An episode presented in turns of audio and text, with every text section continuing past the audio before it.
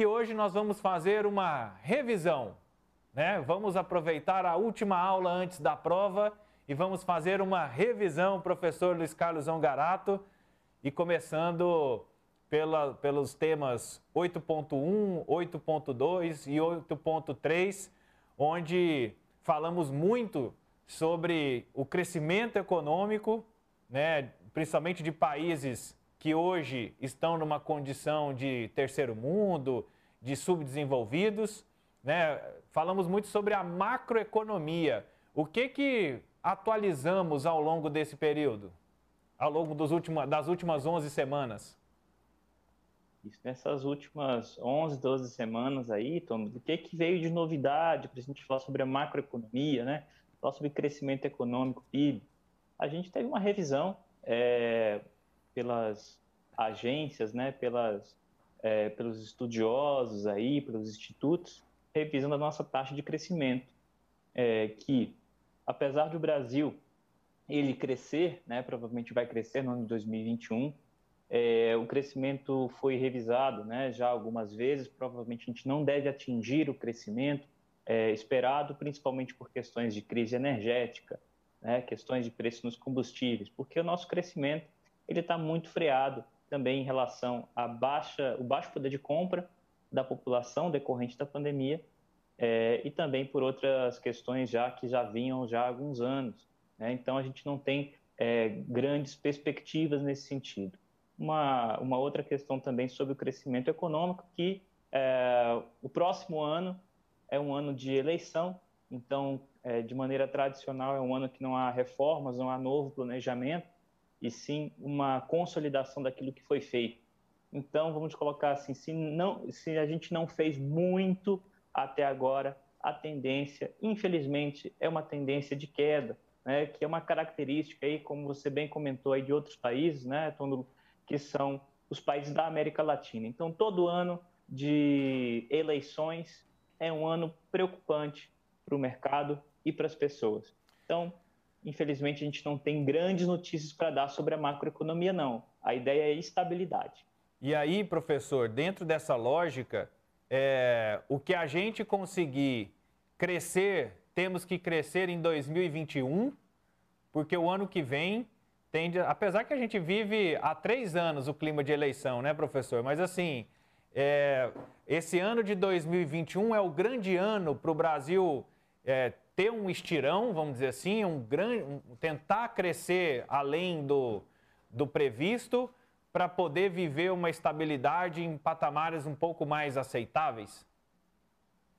Seria isso, Tondolo. Realmente, é, a gente está em clima de eleição desde a última eleição, isso é péssimo para o país né, a gente não vê trabalho sendo feito, né, que isso é preocupante de uma, de uma dentro de uma análise muito técnica econômica, né? Deixamos o viés político de lado, enfim, ideológico, mas é uma questão técnica. A economia precisa crescer porque o primeiro ano é um ano de adaptação, o segundo ano, né, do executivo é um ano de, de já de começar a viver o seu próprio planejamento do ano anterior e o ano seguinte a mesma coisa, aquele ano de consolidação do planejamento. Por quê? Né? No próximo ano já não se pensa em reformas, já não se pensa em, no funcionamento adequado das instituições, né? Você tem o deslocamento para para muitos de muitos cargos dentro do executivo saem para as eleições, né? Novamente. Então isso fica muito em stand-by. Então é sempre importante a gente olhar os melhores crescimentos são sempre do segundo e terceiro anos é, de, de governo. E infelizmente, se a gente não teve até agora, há uma tendência aí de estabilidade ou até mesmo de queda para 2022 com um cenário um pouco mais conturbado. Professor... A ideia aqui é... Sim? Não, pode falar, pode concluir. É, a, a, ideia, Tôndulo, aqui é que a economia está com freio de mão puxado, né, sem investimentos, e com o aumento da taxa de juros, as coisas ainda ficam mais bagunçadas. E aí, dentro desse rumo é, é, impossível, a gente já conversou tantas vezes sobre a questão da industrialização, sobre a industrialização do agronegócio, né, a profissionalização do agronegócio.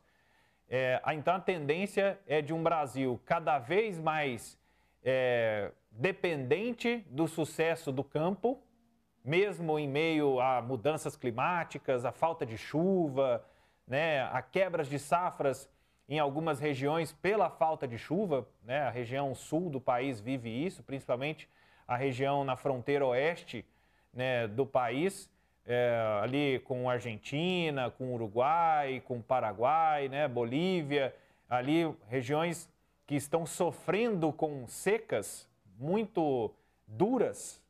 É, é, assim, é a tendência de, de manutenção desse poder do agronegócio e a industrialização tendo um motor mais é, reduzido, vamos dizer assim, para esse próximo ano? É, é, é uma questão, vamos imaginar assim, se a gente fosse colocar os ovos, todos os ovos dentro de uma cesta, né? Seria mais ou menos isso que, que a gente tem é, visto nos últimos anos. Quando a gente fala de, do, da importância do agronegócio para macro, a macroeconomia, sim, ele é fundamental. Só que para uma macroeconomia, né, para a economia de um país, a gente não pode somente viver de agronegócio. Nós não somos um país pequeno, nós somos um país continental. Uma das principais economias do ano, e a gente não pode se apequenar. Porque o que deixa forte o Brasil, se a gente for pegar o Brasil de 1930 tá, aos anos 2000, é um Brasil industrializado, industrialização forte. Então, isso que gerou essas grandes cidades que a gente tem, a gente é muito diferente de outros países que são simplesmente rurais. Mas tô, quando eu falo é, que a gente deve dar importância à indústria, mas não é em detrimento ao agronegócio. Porque qual que é a, a dificuldade que a gente vai ter nesse ano aqui de 2020 e, e vai ser uma tendência mundial com a variação climática, nós não vamos ter previsibilidade sobre as safras. Então, por mais que o preço das commodities esteja se elevando, há uma, uma tendência aí de, de cada vez mais demanda por, por alimento, a gente sabe que se a gente não tiver previsibilidade nas safras, como a, o próprio modelo econômico do agronegócio é baseado em, em futuro, ou seja, você planta hoje para colher amanhã, você tem um financiamento hoje que você paga com a sua colheita. Se você tem uma quebra de safra, você pode quebrar esse sistema né, produtivo e financeiro. Então, o Brasil ele não pode ficar refém, por exemplo, de variações climáticas, sendo que o risco climático está cada vez maior a gente já percebe em regiões na Europa, por exemplo, tem um, um caso muito interessante que é a região de Champagne, na, na França, que ela já tem verões muito quentes, e regiões na Inglaterra que eram muito frias e já estão podendo ser cultivados vinhos é, e espumantes melhores do que da região da França. Então a França pode perder, inclusive, a sua tradição cultural e isso a gente não quer visualizar nesse cenário para nenhum, nenhum país do mundo. Professor, no 8.4 nós vamos tocar sobre a sustentabilidade. Que balanço a gente pode fazer de mudanças, alterações, é, principalmente na questão de consumo e produção, né? É, equilibrar um pouco. Ao longo da nossa série, a gente se deparou no mês de julho com o, o momento em que a, o planeta Terra chegou ao seu limite.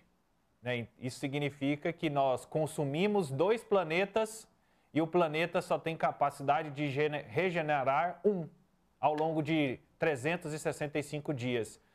Então nós estamos precisando de dois planetas para atender o nosso consumo. É, o que, que a gente pode fazer de balanço e de novidades que apareceram ao longo dessas 12 semanas? Bom, eu acho que o, o que a gente pode comentar principalmente é sobre a discussão sobre o clima. Eu acho que isso deu uma visibilidade muito grande para o tema de desenvolvimento sustentável, que era um tema muito periférico, isso em, em, em, meios de comunicação em geral. E como a gente tem observado, quebra de safra, crescimento global, falta de chuvas, né? por mais que tenha chovido em Goiânia ontem, em algumas regiões, a gente tem observado isso, queimadas, então a população está muito mais engajada.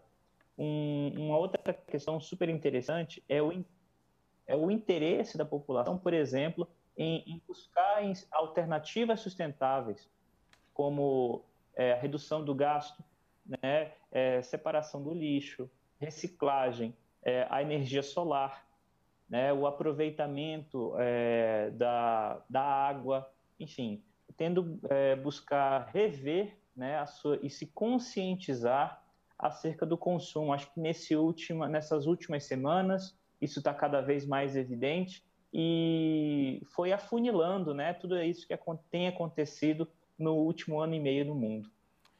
Professor, também, né, imaginando essa macroeconomia como um edifício, né, e a gente espera que a nossa seja cada vez mais sólida, é, para a gente poder suportar aí as tempestades que, vá, que vão e vêm ao longo da nossa história, um pilar é o consumo, o outro a produção, e no meio desse termo nós temos a empregabilidade.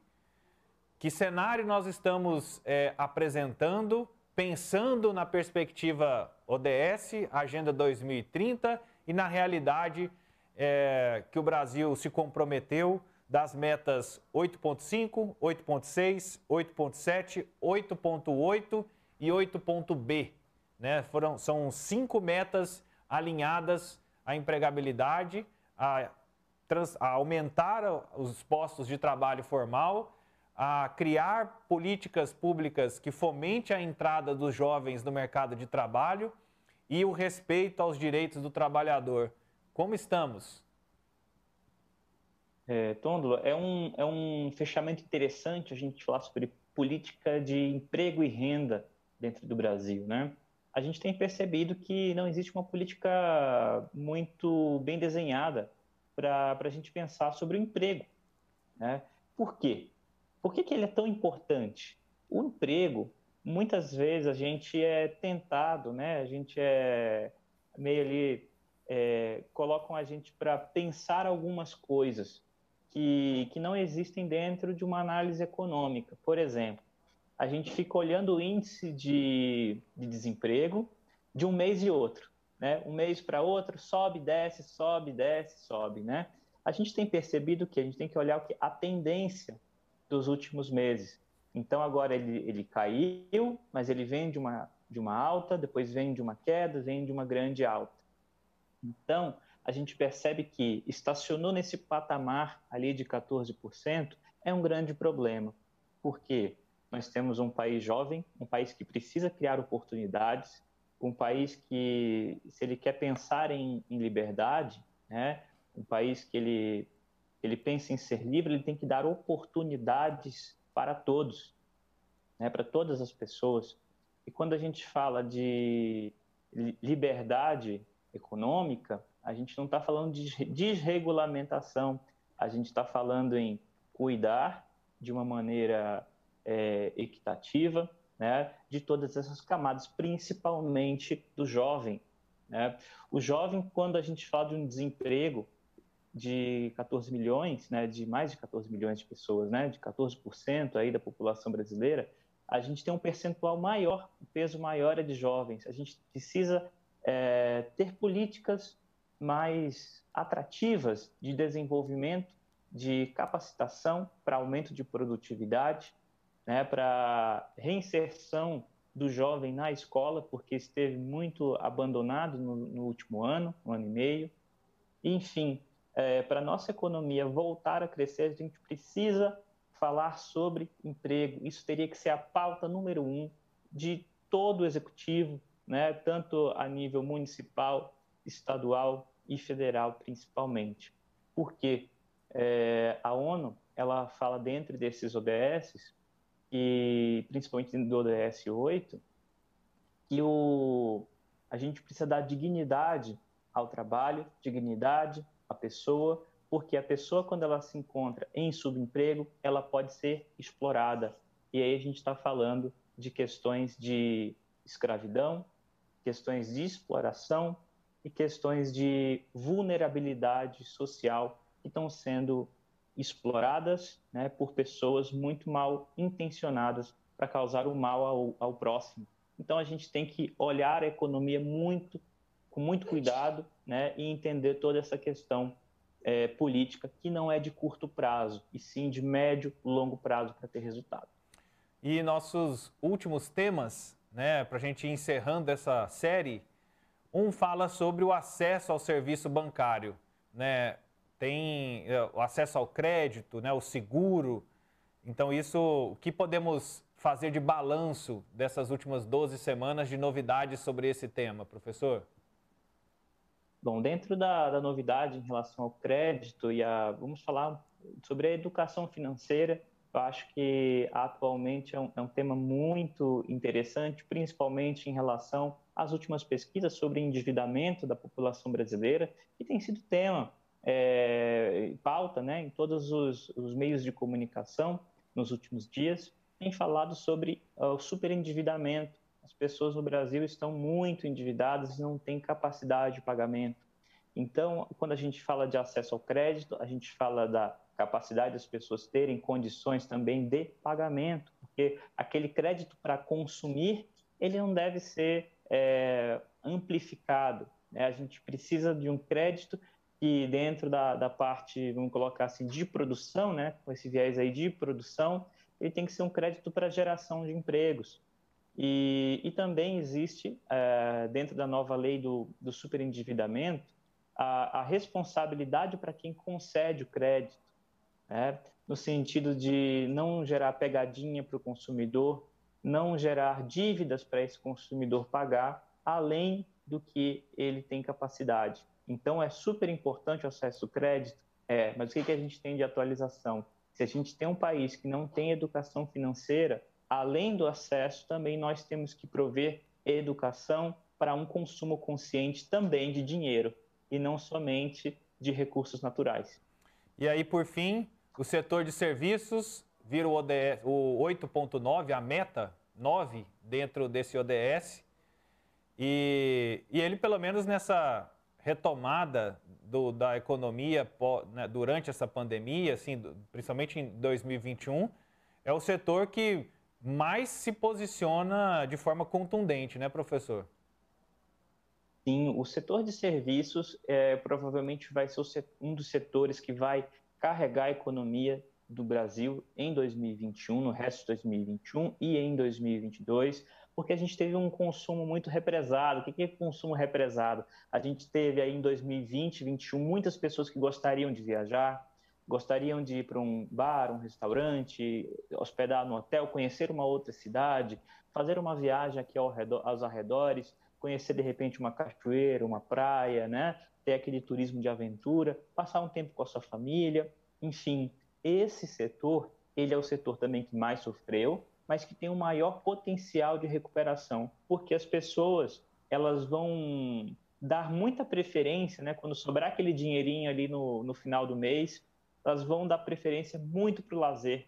Então, é, é, um setor que ele tende a crescer, até mesmo com a flexibilização é, do distanciamento, em relação à, à pandemia, é, a gente vai ter ali mais é, situações ou oportunidades de movimentar essas pessoas dentro da cidade, porque é importante também a gente entender que não somente o setor de serviços e turismo, ele vive daquele turismo de férias, turismo de lazer, o turismo de negócios, ele também é importante.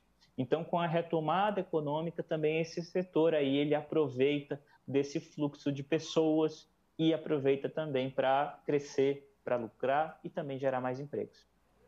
Professor, para a gente encerrar de vez, nós estamos encerrando né, nossa série. Quem quiser acompanhar, ela está em áudio e vídeo nas nossas plataformas digitais. Você pode acompanhar no YouTube e também nos principais tocadores de podcast.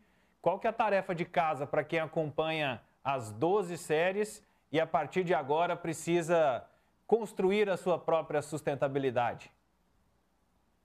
É, você que nos acompanha aqui na Sagres, nesses 12 episódios, a tarefa de casa é ouvir, refletir, é, buscar informações é, com fontes confiáveis, é, pensar sobre o seu consumo, o que, que você está consumindo, por que, que você está consumindo, quais são as consequências das suas escolhas. É, pensar assim, olha, será que a minha escolha pode gerar algum problema para as próximas gerações, para o meu arredor, para o meu bairro, para a minha cidade, para os meus vizinhos? E, e, pensar assim, será que eu não posso, é, de repente, criar um ambiente mais convidativo para todos, né, em comunidade, né, todos ao, ao, meu redor, ali, os meus familiares e amigos, é, não refletirem mais sobre a sustentabilidade, sobre a economia, e aí fazer mais escolhas conscientes, né, que é isso que a, que a ONU sugere para todos os países, dar condições para que todos é, sejam tenham a sua liberdade econômica, a sua dignidade humana e desenvolver cada vez mais de maneira sustentável as nações.